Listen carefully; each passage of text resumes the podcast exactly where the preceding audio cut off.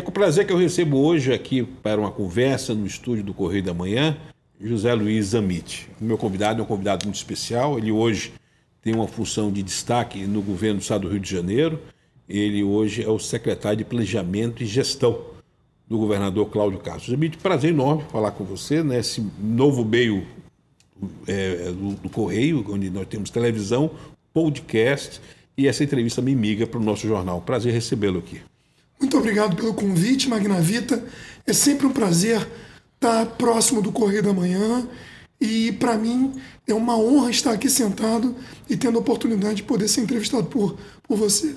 Você está com 49, você praticamente está quase chegando nos cinquentinha, mas você faz parte ainda do time que eu batizei de quarentinhos, quarentinhas, que são é uma geração na faixa de 40 anos que está tendo a responsabilidade de colocar o rio no trilho, ou seja, fazer todo esse processo de reorganização do estado do Rio de Janeiro.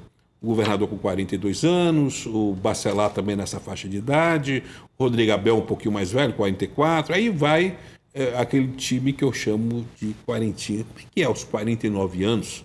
Você que foi secretário também da Casa Civil do início do governo Witzel, junto com Cláudio como vice-governador, saiu do governo, aliás, vou entrar nisso, foi o primeiro profissional e saiu, e quando você saiu, disseram que ali começou o fim daquele, govern daquele governador. Mas vamos falar isso depois.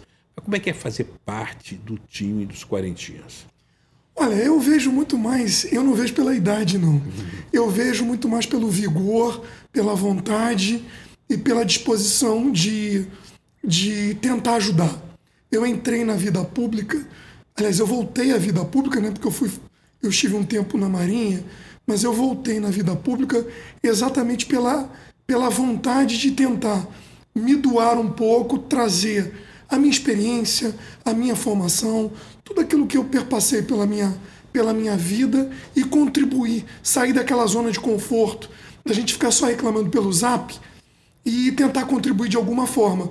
Por isso eu me enquadro no time do Cláudio como sendo dos quarentinha com hum. vigor e com disposição para mudar. Porque o, o, dia tem que, tem que ter 48 horas para quem trabalha no governo. Né? Dá para ter uma vida normal, 24 horas, a família é penalizada por isso também, né? Muito, muito. A minha, a minha família sofre, já se adaptou um pouco, é, principalmente porque quando a gente está lá, a gente não está. Eu acho que o pior, a pior coisa que pode acontecer na vida pública é você não parar o, o seu dia não tem momentos de break. Né? Então, assim, tô em casa, tô conversando, e às vezes minha filha olha para mim e diz assim: pai, você não ouviu absolutamente nada do que eu falei. Né? Eu digo desculpa. E não tem desculpa, né? Agora você conseguiu. Eu quero pegar esse lado humano de quem está por trás. Aliás, a proposta dessas entrevistas é exatamente mostrar as pessoas que a gente conhece pelo personagem do, do cargo, as pessoas que estão em funções de primeiro escalão e mostrar que essas pessoas não só sorriem, sangram, mas choram. E você fez uma surpresa, que foi uma surpresa na, na primeira grande reunião de secretariado, e você conseguiu pegar um vídeo sem que ninguém soubesse, com exceção o ex-chefe de polícia, o ex-secretário da Polícia Militar, mas que ninguém é, é, soubesse que foi mensagens dos familiares e eu tive a oportunidade de publicar o grande chororô que foi naquele dia.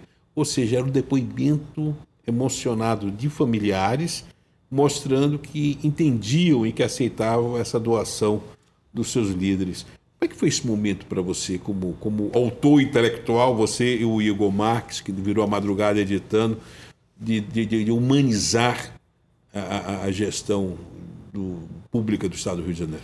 Na verdade, eu não sabia também, não. Eu não sabia. Eu tinha feito uma semana antes. Você tinha dado a ideia? Não, também, também não. Eu tinha feito do Dia dos Pais da minha secretaria. Ah, sim, que você pegou. Eu, as, famílias, as famílias. Eu peguei todas as famílias, eu pedi a participação de todos, exatamente para a gente mostrar que a gente, no final das contas, não tem dissociação. E eu vou te confessar uma coisa. O que mais me assustou no momento em que eu entrei, voltei para a vida pública, é a dimensão da pessoa José Luiz no, com, com os seus próximos, os seus familiares. Aquilo para mim foi um choque, porque no final das contas, você vê a pessoa que me conhece e diz assim: não, joguei bola, joguei futebol de salão no Vila com o Zé. Ele hoje é secretário. A minha mãe, ó, meu filho, tem na sala da minha mãe uma, a minha indicação como chefe da transição. Então isso dá uma dimensão para a gente como pessoa e uma responsabilidade gigante.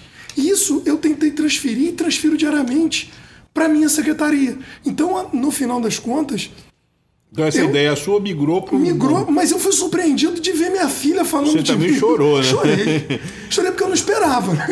Agora, e era minha filha, né? Agora, Zamit, voltando a essa questão do servidor público, da dação, você escreveu outro dia um, um artigo no próprio Correio da Manhã falando da honra de ser servidor e, e, e questionando, inclusive, essa questão da vitrine que leva, que tenta fazer um trabalho sério se misturado com. Ah, não, consegue, não se consegue separar o joio do trigo.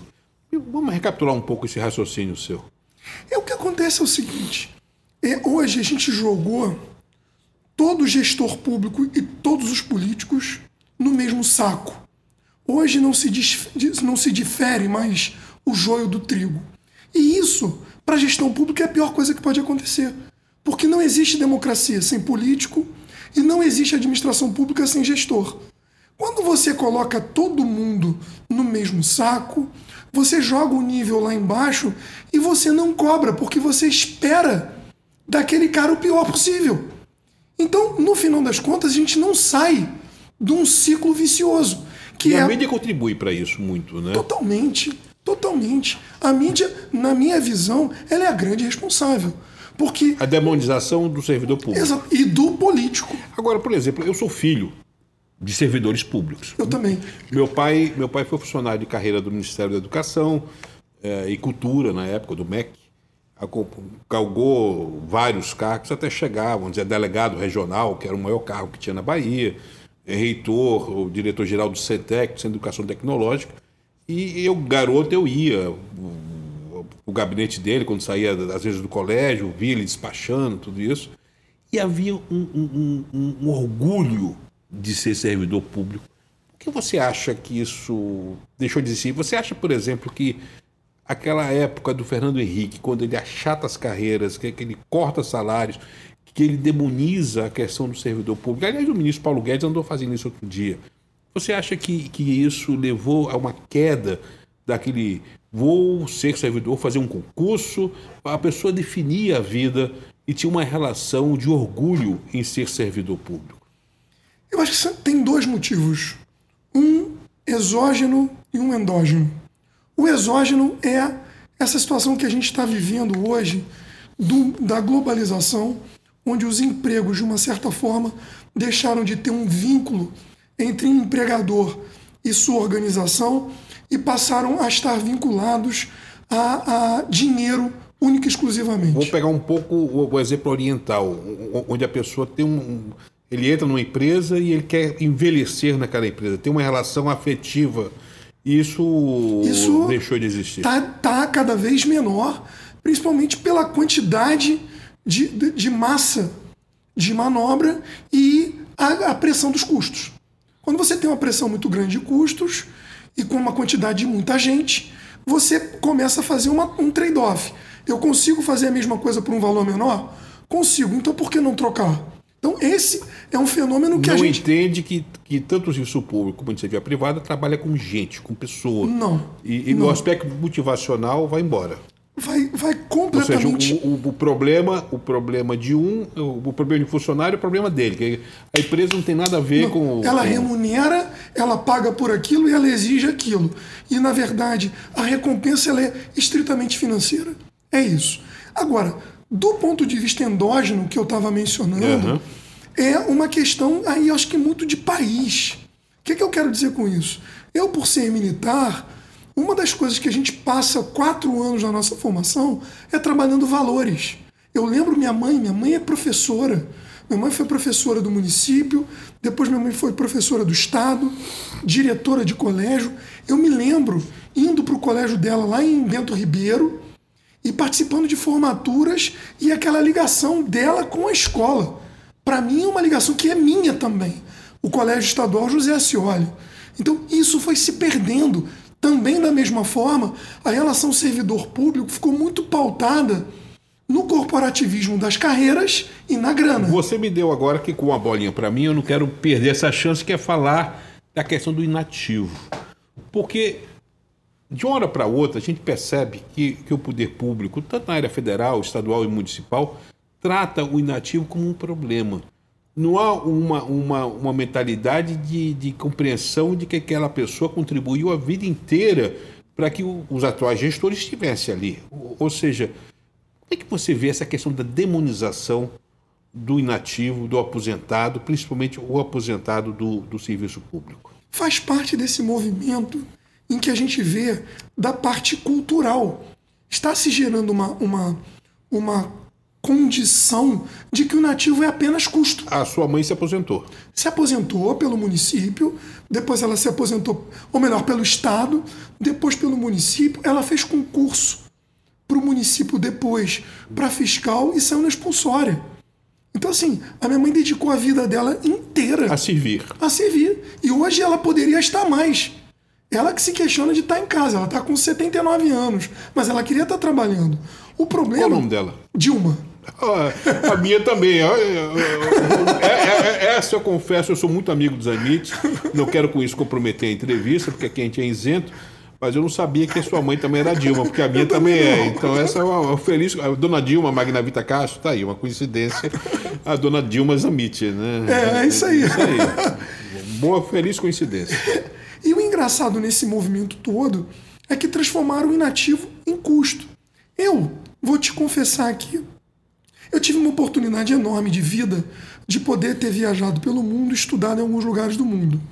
E isso você vê, por exemplo, a sociedade chinesa, em que na cultura da sociedade chinesa você trabalha sabendo que lá na frente você vai ter que cuidar do seu pai, do seu avô.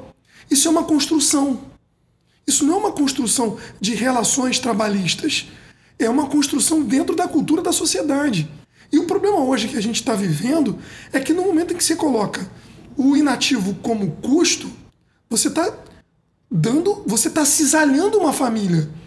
Porque você está construindo determinados núcleos e isolando essa, essa, essa ligação familiar e que no final das contas a gente está pagando de que forma? A gente já está vendo a quantidade de pessoas em asilo, a quantidade de idosos na rua, a quantidade de a idosos abandonados, a como... solidão, a solidão. Então isso no final das contas é esse movimento que a nossa sociedade está fazendo que não foi é, construída na nossa geração.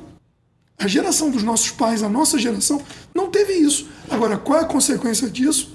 Eu não sei. É, eu quero entrar agora da questão também da, da, do gestor motivacional. Eu quero pegar esse aspecto, mas eu queria aqui fazer uma confidência. Eu, uma vez, numa audiência com a presidente Dilma, eu virei para ela no meio de, de umas pessoas e eu disse: Olha, eu queria contar que eu sou Dilma desde criancinha. Eu não falei garotinho para não achar que tinha a ver com, com o nosso ex-governador.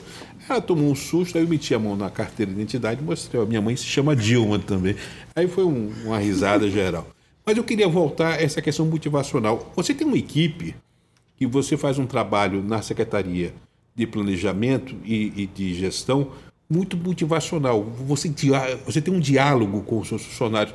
Você não acha que está na hora desse modelo de gestão Zamit, já que você tem essa, essa matriz motivacional ser estendida às outras pastas?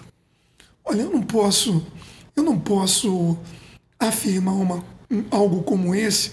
Primeiro, porque eu não me considero exemplo. Segundo, porque eu não tenho esse tipo de ingerência. E, na verdade, eu não faço e, você me permite te modificar o que você comentou, eu não faço gestão motivacional. Eu tento liderar. E liderança foi algo que aprendi desde o dia que eu nasci. Meu pai era militar, meu avô também, meu bisavô também. E uma das coisas que eu sempre aprendi é que você, por ser militar, você não pode levar a pessoa contigo para tomar tiro se você manda. Você tem que convencê-la. E liderar é convencer e conduzir as pessoas. Isso eu aprendi, juntei é, com... mas, mas aí eu quero me defender um pouquinho, porque aí você cria um elemento motivacional, porque as pessoas passam a ter no que acreditar e, e seguem o líder, né? Exatamente. E essa, aí cria uma relação produtiva natural, que, que azeita as pessoas passam a ter consequência dos seus atos. Né? Isso é consequência da liderança. E é isso que eu faço diariamente de, de algumas maneiras. A primeira é ter um time de excelência, como você bem disse. Escolher as pessoas que tenham capacidade. Agora a maioria é mulher, né? Você gosta de trabalhar com mulher? Não. Ou é coincidência dessa não, vez? na verdade a maioria não é mulher, não. Uma das coisas que eu me preocupo é a diversidade.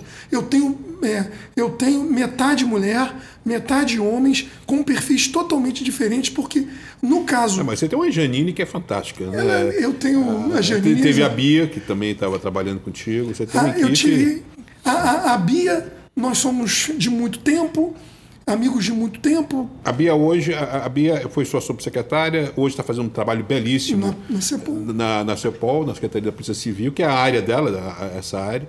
Aliás, está fazendo uma revolução e já tem outras secretarias, até a CEAP está de olho nela para pegar uma consultoria.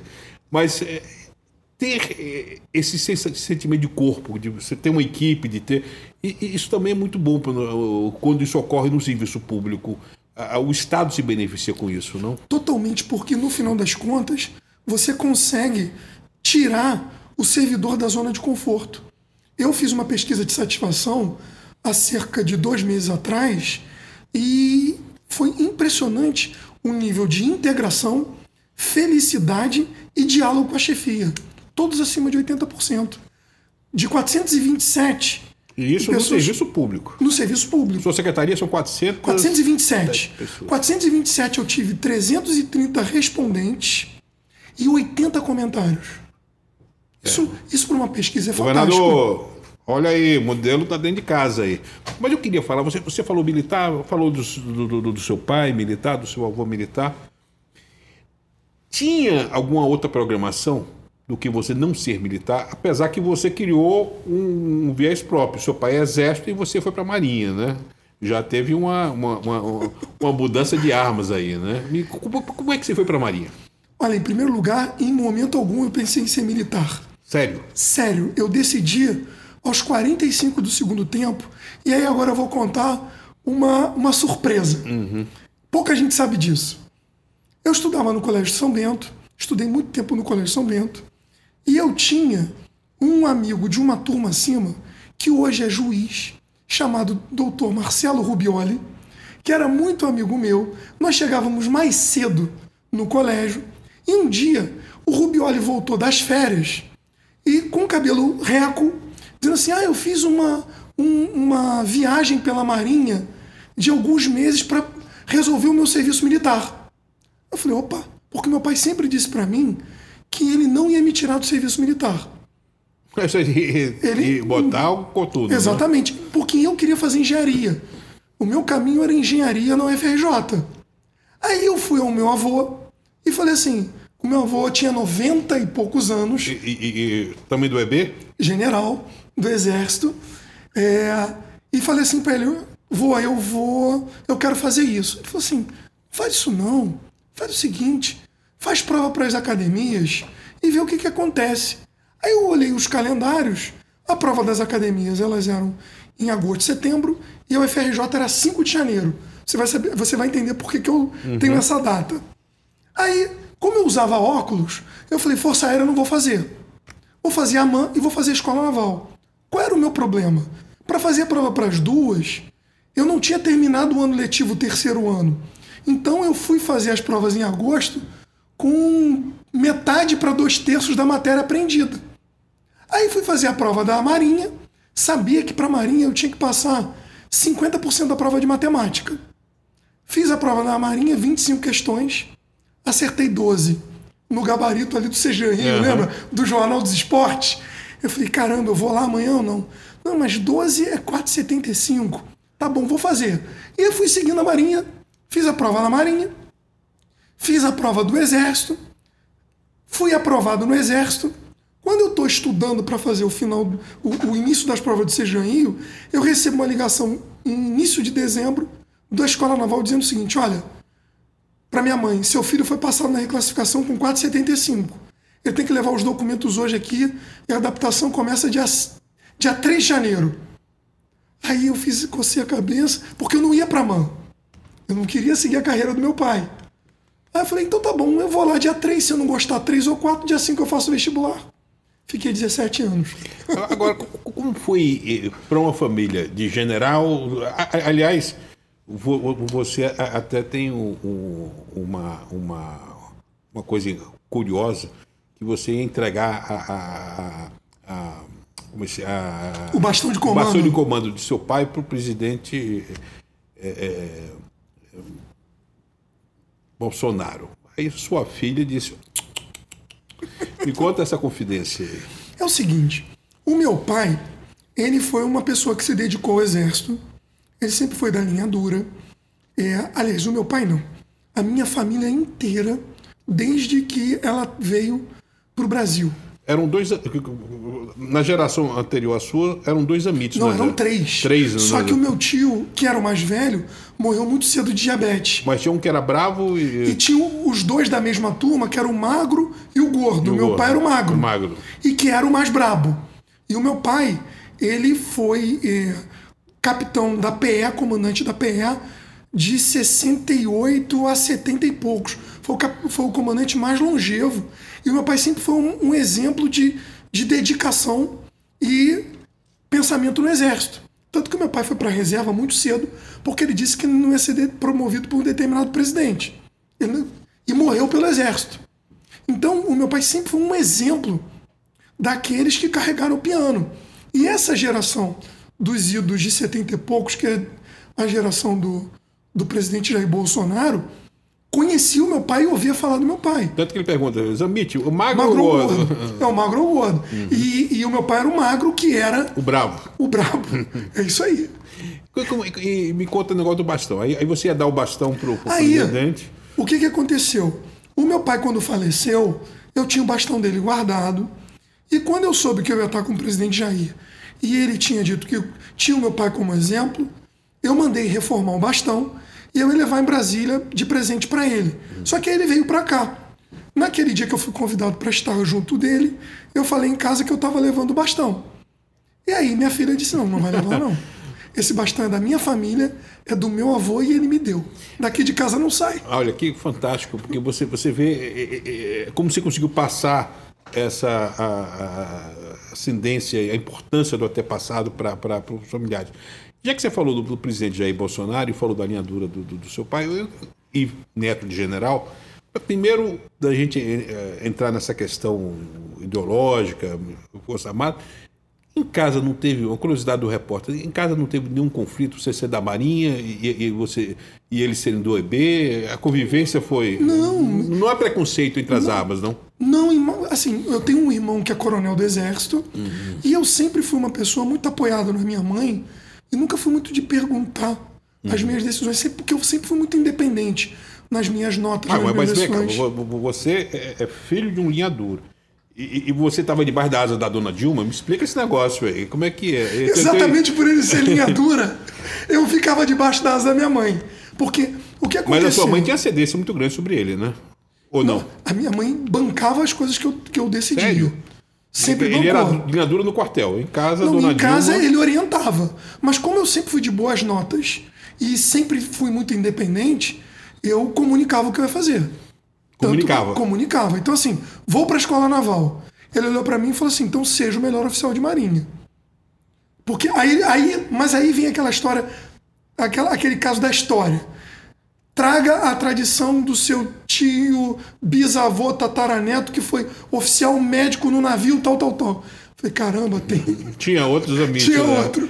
Agora, como é que seu pai estaria vendo hoje o fato de ter um capitão da, da época dele o presidente Jair Bolsonaro, em ver, de repente, um, um quadro excelente como o ministro Braga Neto, ou o ministro Ramos, eh, ver generais, ver que houve um, um, que voltou a se ter uma, uma, uma atividade fundamental para o país de ter nomes ligados à, à, à Força Armada. Como é que seu pai vê isso? Veria isso? Olha, uma coisa que meu pai sempre. Eh, você sentava com ele e ele era história, porque ele mostrava o tamanho da influência eh, de determinadas pessoas na história dentro das decisões de país. E uma das coisas que o incomodou muito foi a maneira como as Forças Armadas saíram da história do país. Porque, no final das contas, eh, e aí tem diversos tipos de abordagem, mas o fato é sempre se pensou. O meu pai sempre pensou no Brasil. O meu pai morreu pelo país. Você não acha que o João Figueiredo tem um pouco de responsabilidade é, nisso ou não? De ter, ter feito a Força Armada sair pela porta do fundo? Que se fosse o gás, eu garanto que não teria ocorrido isso. Não, não? sei. Não sei, eu não tenho capacidade de avaliação hum. disso. Ainda mais que quando eu Mas... ouvia meu pai falar do Figueiredo, falava da família. Porque meu pai sempre foi muito ligado com a família. A Dona Yolan. A, do, do, dos Figueiredo todos, né? Todo, né? Eles eram. O meu pai o trabalhou Euclides com. Figueiredo. O, o meu pai trabalhou com o João. Com o João Figueiredo. No serviço de inteligência do, do Comando Militar do Leste, ali no prédio da, do Palácio Duque de Caxias. Então, assim, o meu pai veria hoje de uma maneira. Meu pai foi eleitor desde o primeiro momento do Jair Bolsonaro, como deputado. O meu tio, o meu tio Toninho, ele era um daqui. O meu tio, enquanto meu pai se, viveu recluso dentro de casa, o meu tio Toninho não, era para o clube militar e apoiando e trabalhando em prol é, desse lado político do, do clube militar. Até que ponto você vê essa demonização, outro termo, demonização na entrevista de hoje, do presidente Bolsonaro? Você não acha que, estão passando do limite Muito com relação ao presidente? Olha, nada é por acaso.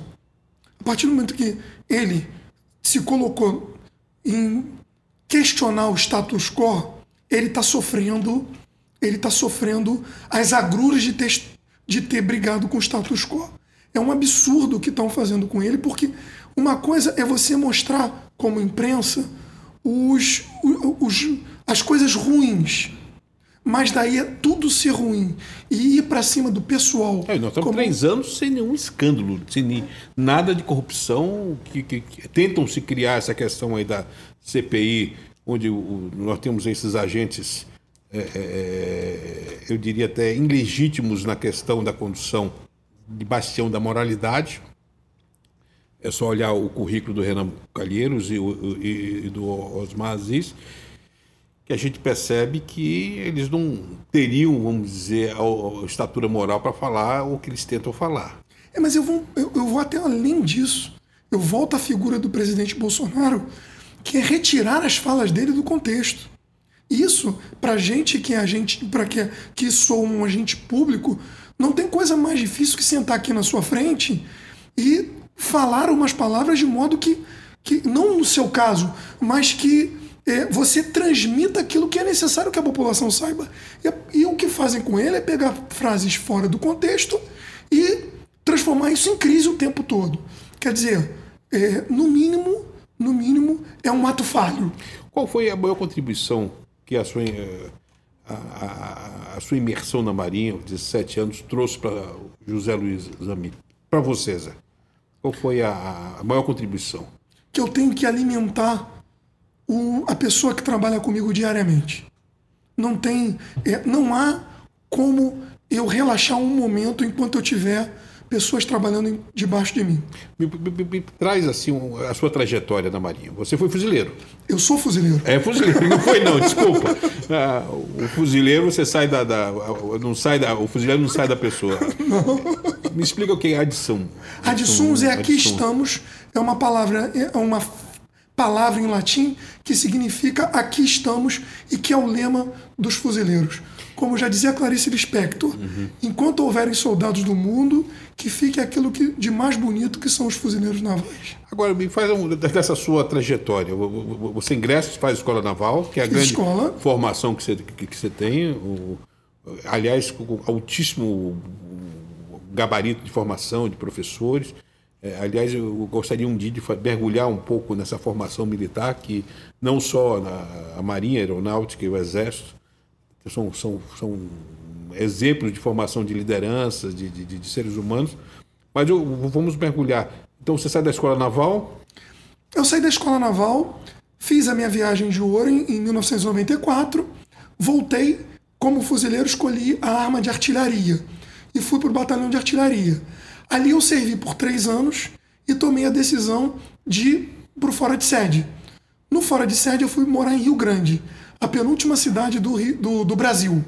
Em Rio Grande é, eu passei também três anos e voltei porque o militar ele tem uma característica que ele não para de estudar. Uhum. Ele tem cursos de carreira que o habilitam a seguir é, os postos acima.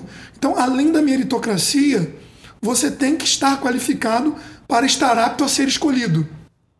Eu fiz o curso de carreira, voltei para o meu batalhão de artilharia e fui selecionado para ser é, um grupo, num grupo seleto de oficiais comandantes de companhia na formação dos aspirantes da escola naval.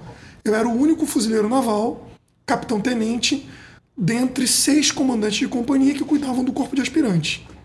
Passei dois anos como comandante de companhia e aí apareceu na Marinha a oportunidade de fazer o mestrado em administração. Eu escolhi, fui recomendado com empenho, porque eu já tinha feito um curso anterior fora do expediente em pós-graduação e fui fazer o mestrado por dois anos. Fiz o mestrado em administração, ali eu começo a ter uma visão exterior. Porque ao estar na FGV, eu, comecei, eu participei do planejamento do Pan-Americano, como consultor da FGV, eu comecei a ver um mundo exterior e comecei a me relacionar com o mundo exterior. Voltei para a Marinha e também vou te contar uma outra história. Uhum. Fiquei na Marinha é, por mais um ano e meio e aí aconteceu que o governador Sérgio Cabral foi eleito. No que ele foi eleito, ele estava fazendo. Você lembra que ele fez a transição na FGV? Exatamente. O presidente da FGV me chamou e disse o seguinte: eu estava naquela época de FGV estudando segurança pública. Ele falou assim: eu preciso colocar o nosso time na FGV. Você aceita ser subsecretário de gestão? Eu disse: topo. Fiz uma entrevista com o Beltrame na época, ele aceitou, só que a Marinha não deixou. Aí passou dois meses, um outro professor falou assim: o Joaquim Levi está precisando de um especialista em orçamento. Você topa ser? Eu falei: olha, vou lá falar com ele. Sentei com o Joaquim Levi e ele falou: preciso de você. Mas e, Joaquim Levi, secretário da Fazenda. Secretário de Fazenda. Uhum. E eu, eu, preciso de um milico aqui para organizar a casa. Você topa? Eu falei: olha, eu topo, mas a Marinha já negou. Ele falou: não, deixa que eu resolvo. Ele tentou resolver, não conseguiu, falou assim: tem outra maneira? Eu falei: tem. Eu peço uma licença não remunerada e você paga o meu salário. Uhum. Quando eu entrei com o pedido de licença, isso deu uma confusão gigante na Marinha. A Marinha não me deu a licença à época e eu voltei a seguir a minha carreira. E estava lá tocando a minha carreira normalmente, sem nenhum tipo de problema. Só que aí, como eu já tinha feito um nome no mercado fora, um dia eu recebi uma ligação de um amigo dizendo o seguinte: olha, a Nokia Siemens está precisando de um gestor para o Mercosul. Você topa? Foi topo. Ganhava cinco vezes mais do que o meu salário. E aí, uma outra curiosidade. Cheguei para minha mulher, que é que era tenente à época da aeronáutica. Falei assim, ela é gaúcha, né? Ela é gaúcha, de Caxias do Sul. Você conheceu ela no Rio Grande do Sul? Conheci em Rio Grande. Vamos lá, eu quero entrar nessa história daqui a pouco. Aí, eu cheguei em casa e falei assim, olha, se tudo der errado, a gente consegue se segurar com o teu salário, vou pedir as contas. Ela, tá bom, agora fala com teu pai. E, e aí? aí eu cheguei pro meu pai e disse assim, pai, me demiti. Ele olhou para mim, não disse nada, voltou pro cantinho dele, a minha mãe do lado, hum. para ver o que, que ia acontecer. E assim eu fui. Fui para Nokia Siemens, fui morar em São Paulo e aí segui a minha vida, a minha vida no mundo privado. Agora, Zemite, me fala um pouco do seu casamento. Aí você dá, bota uma terceira arma na sua vida, né? Que é a aeronáutica. Né? aeronáutica. Filhos de, do, do deserto casada com a aeronáutica, da marinha, como é que é? Aí você tem quase que o Ministério da Defesa reunidos ali. Né? A minha mulher...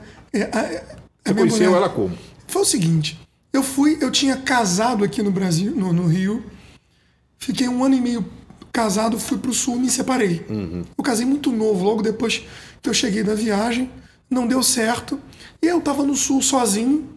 E aí, no meu segundo ano do sul, você tem aqueles oficiais é, temporários, que não podem passar de oito anos. Eu recebi ela no sul como instrutor da, da, da formação dela por um mês.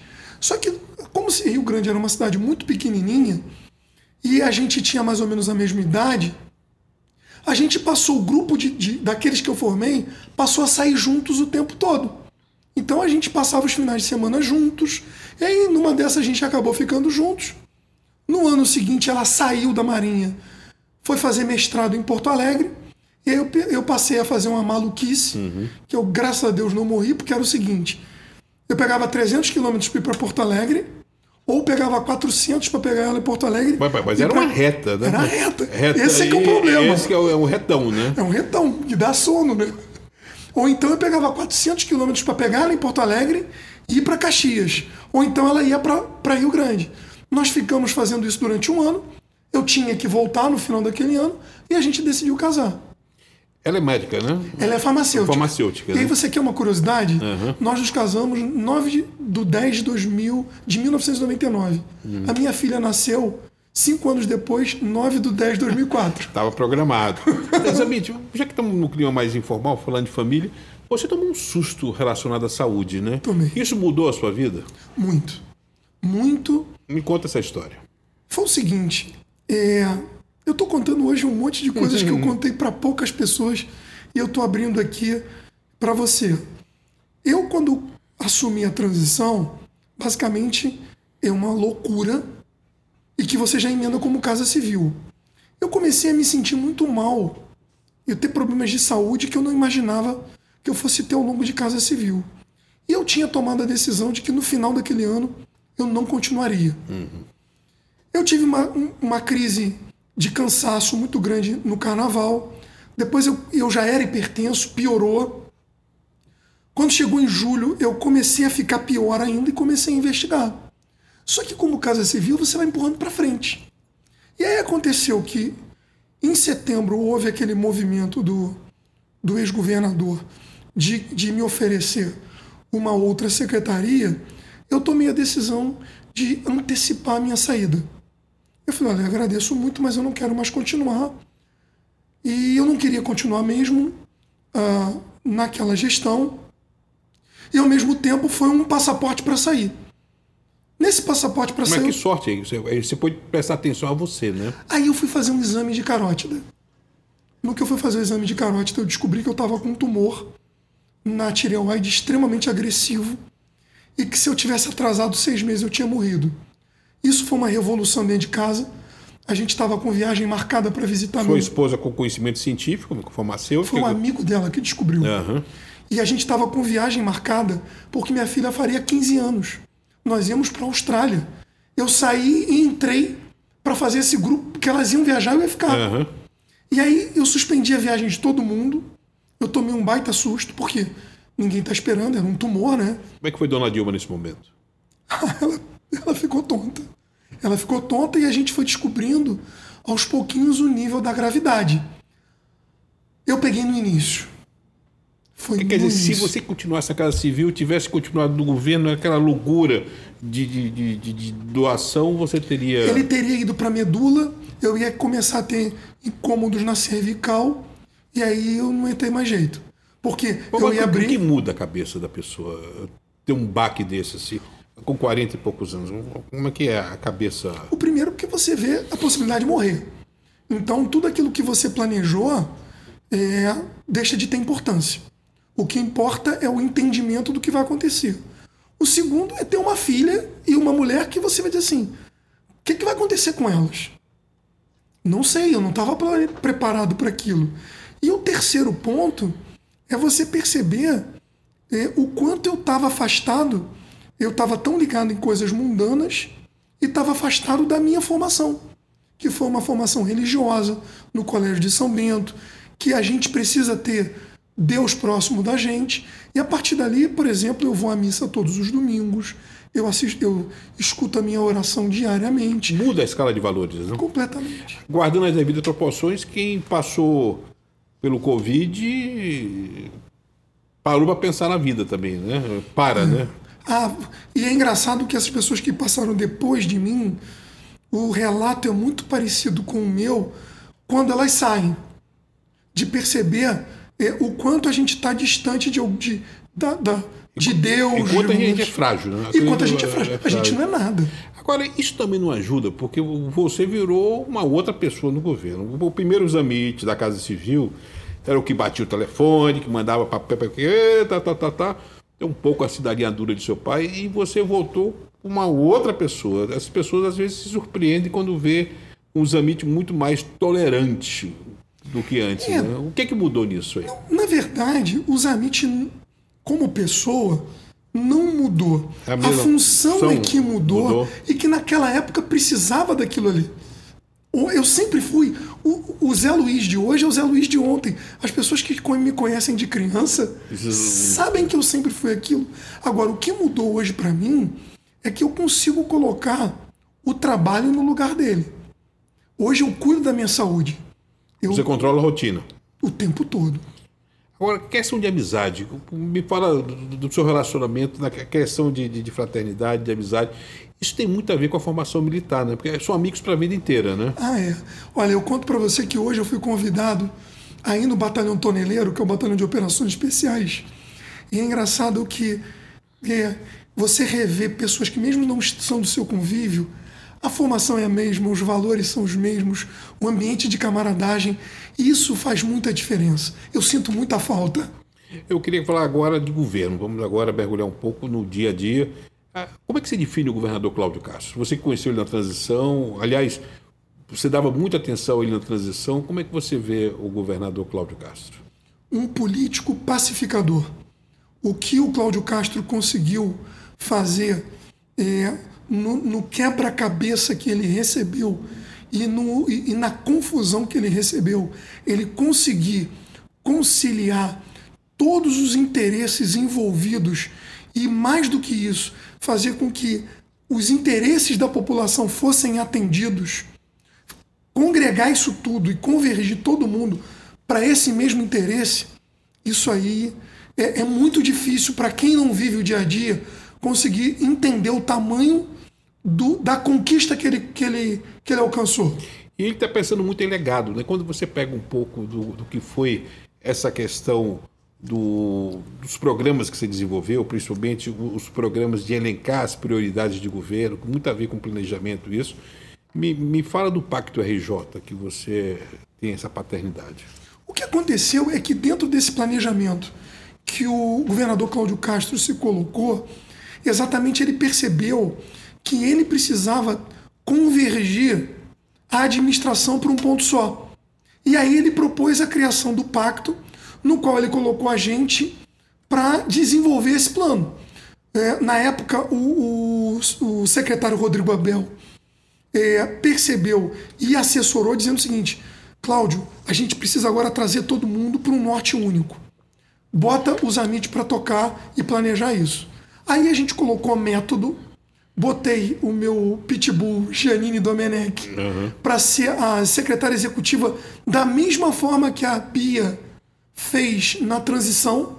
A gente usou a mesma metodologia que a gente aprendeu lá na transição e que deu certo.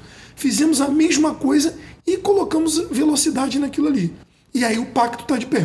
Agora você está fazendo uma coisa extraordinária que é fazer a medição das consequências do pacto, ou seja, o, o, uma medição social dos reflexos que o, que o pacto tem no todo do Rio do Amanhã. Me fala sobre isso.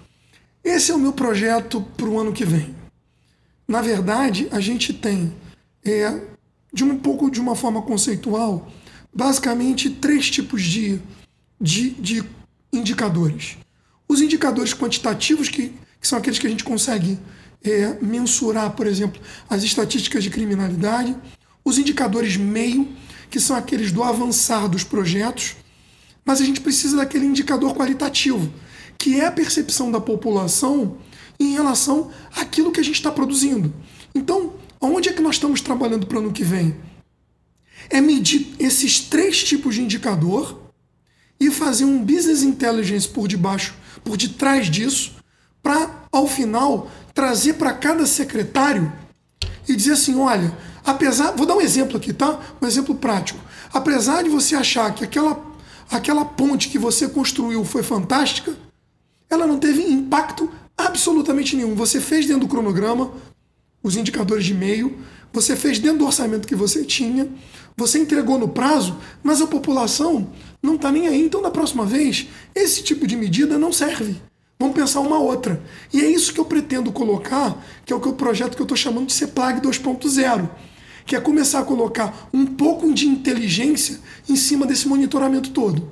Eu queria também, pegando essa linha, para falar um pouco do impacto dessa concessão da, das áreas da, da SEDAI. As pessoas falam muito em venda da SEDAI, que na realidade a venda da SEDAI está aí. Continua a empresa estatal, aliás, quem vai fornecer a água para os concessionários novos. Como é que foi participar desse processo?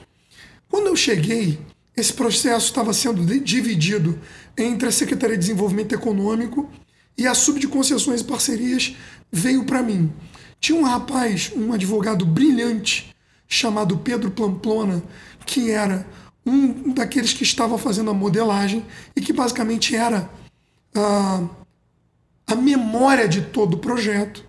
E aí, o que aconteceu é que o secretário Nicola, muito habilmente, Nicola percebeu e, a dificuldade em que estava havendo de gestão entre o IRM, a CEDERE, que é a Secretaria de Desenvolvimento Econômico, essa subsecretaria de concessões e parcerias e a própria SEDAI, e ele com aquele espírito de negociador que ele tem na veia, ele trouxe para debaixo dele, tirou Ele as... é um diplomata, né? É um diplomata, ele é um, ele é um baita negociador, porque ele sabe.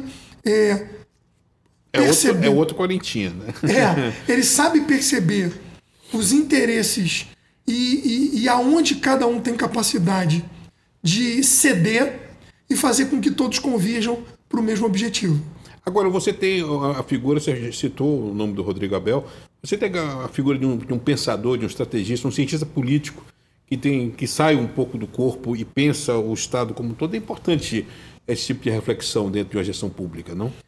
É porque o que acontece é que o nosso dia a dia é emergência o tempo todo. Então, se você não sai um pouquinho e olha de cima e começa a pensar lá na frente, a gente passa a ser pautado basicamente porque, por aquilo que a imprensa diz que a gente tem que fazer. Então, hoje, eu acho que o pacto, além de ser um paradigma de planejamento, ele é um paradigma de, de estratégia, porque ele, na verdade, ele pegou todo esse sistema e ele pautou o sistema. E um sistema que foi oxigenado pela SEDAI, inclusive. Quer dizer, ah, a, claro. a, concessão cria um, uma musculatura financeira que é invejável. A gente acho que na transição você não pensava nisso. Não, né? ninguém pensou. E se você olhar para a história do Rio de Janeiro desde a, desde a, vou usar dizer aqui, tá? Desde a da fusão, você nunca teve um investimento da ordem que a gente vai ter de uma forma holística. O que, é que eu quero dizer com isso? Você teve muito dinheiro que vinha para uma estrada, para um estádio, para uma ponte. Ações pontuais, vamos dizer. Assim. Ações assim. pontuais e direcionadas. Literalmente pontuais.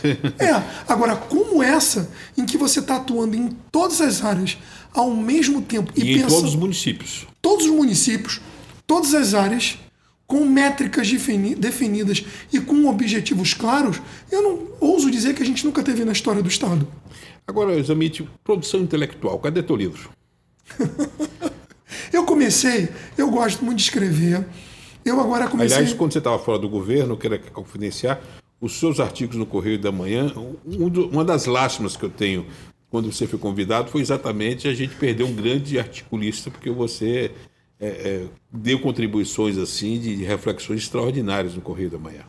É, hoje a gente. Hoje eu não, eu não posso colocar opinião. Por ser secretário, eu preciso colocar aquilo da minha pasta e fato. Agora, eu estou começando a escrever um livro sobre liderança. A ideia é trabalhar toda essa experiência na construção do pacto, mostrar as dificuldades de um líder de fazer essa negociação entre diversos. Com um cenário multifacetado, porque você tem uma secretaria feita por composições políticas, são pessoas da mais diferente. É diferente do, do fuzileiro naval, onde você tem uma uniformidade. Ah, né? É. Não, e dentro da crise, né? Dentro porque crise. a gente nasceu na crise. A gente nasceu com planejamento saindo de um processo de impeachment e faltando. Porque as pessoas não têm muita noção e achar que, por exemplo, 21 foi um ano que só nós tivemos a pandemia. Não. Nós saímos de um orçamento de 80 bi, faltando 23. Então é muito dinheiro. E desses 80. Agora você entrega uma LOA esse ano que tem sido aplaudida, porque a LOA é, é a lei de, de, de, é, de orçamento. É, explica o que é LOA. Lei. A lei orçamentária anual, anual, no qual a gente planeja como nós vamos gastar o, o ano seguinte. E você sai de uma lua com um déficit de 23, 23. para uma lua esse ano com. 0 a 0. 0 a 0. Me É. explica essa mágica. É contábil ou ela é real? Não, ela é real. É, o que, que a gente aprendeu na dificuldade?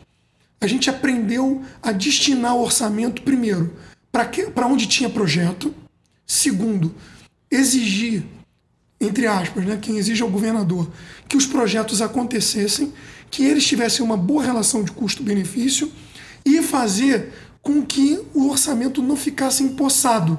Então a gente deu dinâmica dentro da administração e ao perceber isso, a gente basicamente conseguiu fazer uma redução de custos e na mentalidade da- das pessoas pedirem aquilo que elas tinham capacidade de, de fazer. Então, esse planejamento dos custos foi fundamental para que a gente conseguisse segurar o ímpeto na despesa.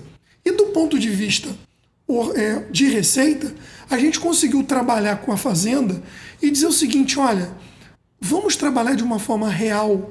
O Estado está voltando a crescer. Não adianta ter esse é, excesso de conservadorismo, porque isso no final é, nos dificulta na gestão orçamentária. Então é melhor a gente ir de uma forma real, sem ser conservador, e liberar o orçamento Na Pra que- medida que ela. que o que vá se realizando que desde o início. É, eu, eu, eu, gostaria muito, Zamit, de, de, de desdobrar isso, nós estamos chegando ao final da entrevista, e é uma praxe aqui terminar com um ping-pongzinho no, no, no final, não é? Bateu, levou, pode ser, pode criar uma frasezinha, a gente tem uma- ainda, ainda é, oito minutos de entrevista, o ping-pong pode ser um pouquinho mais longo. Eu, eu, eu gostaria então de começar. Vamos lá? Vamos embora? Vamos lá. é, fuzileiro. Minha vida. Senador Flávio Bolsonaro. uma pessoa que está sofrendo muito determinadas injustiças, mas que pensa demasiadamente, demasiadamente no Rio de Janeiro. E ele é um, será um dos responsáveis em 2023 por uma excelente gestão daqui para frente. Legado. Planejamento e gestão. Confiança. Nas alturas sempre. O que significa ser servidor? Servir é se dedicar e não esquecer. Por mais que a gente precise é, de remuneração para trabalhar, a palavra por si só já diz. Se a gente serve, tem alguém que precisa da gente. Uma fraqueza. Paciência. Eu queria que você falasse agora com relação a um sonho. Ai. Um objetivo, vamos lá. Meu geralmente, sonho- geralmente as pessoas engascam aqui na fraqueza, mas o- no sonho. O meu sonho é voltar para o mercado é, deixando um legado que não se perca. Sentimento de missão cumprida, o que que é para você? Ah, é encontrar com alguém que já foi, que já trabalhou comigo e apresentar o filho e dizer assim: esse aqui foi meu chefe, foi um dos melhores chefes que eu já tive. Gratidão. Sem gratidão nós não vamos a lugar nenhum. Gratidão para mim é religião. Dona Dilma. Minha mãe. Minha mãe, exemplo. Exemplo, é, exemplo de, de mulher guerreira que foi. E aí eu vou ter que falar um pouquinho mais. Pode, sem problema. O meu pai dedicou a, minha vida, a vida dele ao exército. Em muitos momentos ele é, deixou a nossa educação, eu e minha irmã, na mão da minha mãe. Então a minha mãe foi a guerreira que me deu a educação que eu tenho hoje. Dizer, pai militar, mãe guerreira, né? Mãe guerreira. Eu queria agora mergulhar um pouco da questão de pessoal, vamos dizer, o prato predileto dos Zamit. Você sabe que por causa do tumor eu me tornei vegetariano. Tô sabendo. Hoje eu me tornei vegetariano. Prato predileto: batata frita. Mas sente saudade de churrasco ou não? Sinto, mas é, eu sou muito focado como naval. Então o que acontece? É por saúde. Agora, uma curiosidade do repórter, aquele amuleto que você andava no peito não funcionou não, né, Zamit? Funcionou. Funcionou. Aguentou um ano e meio, um ano e meio sem Mas Covid. explica o que que é esse amuleto. Era um, Eu- me um disseram que amuleto era um- coreano, né? Era um amuleto coreano, na verdade era um produto coreano que todo dia eu terminava com a garganta seca e que dizia que é, matava o vírus no ambiente. Eu aguentei um ano e meio sem pegar Covid. Você falou do Zamit filho e o Zamit pai. Como é que você é, o Zamit pai? Babão pela filha.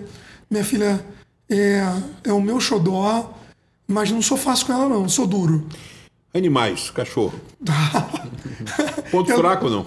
Ponto fraco. Eu tenho um casal de Golden, espeto e pipoca, e tem um livro chamado 11 Filhotes e um Segredo. Foi a maluquice que eu fiz de ter filhotes dentro de casa por, por oito semanas. Mas não é uma pena que eles crescem, né? Deviam ficar pequenininhos, não? Ah, não, não. Faz parte da vida.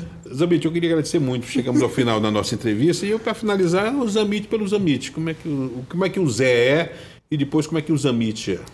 Ah, o Zé é o tempo todo rindo, se divertindo. Uma vez eu ouvi isso de uma pessoa que se a gente não se diverte o tempo todo, você morreu.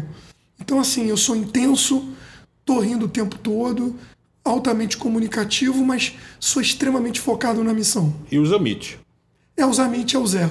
Não tem dois, não. Não tem dois. Eu, eu queria agradecer muito, prazer enorme.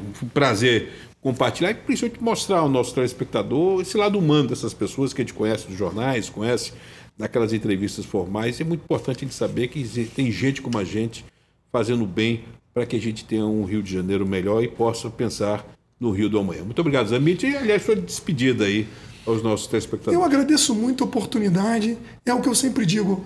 A gente não nasce secretário, a gente não nasce aquilo que a gente está. gente está secretário. A gente está.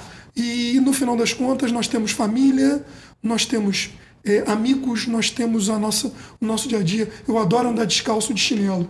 Então, tá ótimo. Muito obrigado, Zamit. Chegamos ao final desse programa, bate-papo informal hoje com o Zé Luiz Zamit, um dessas turmas, um dos integrantes dos Quarentinhas que estão transformando o Rio de Janeiro um estado melhor para todos nós, mas principalmente para o Brasil. Muito obrigado a todos. Obrigado.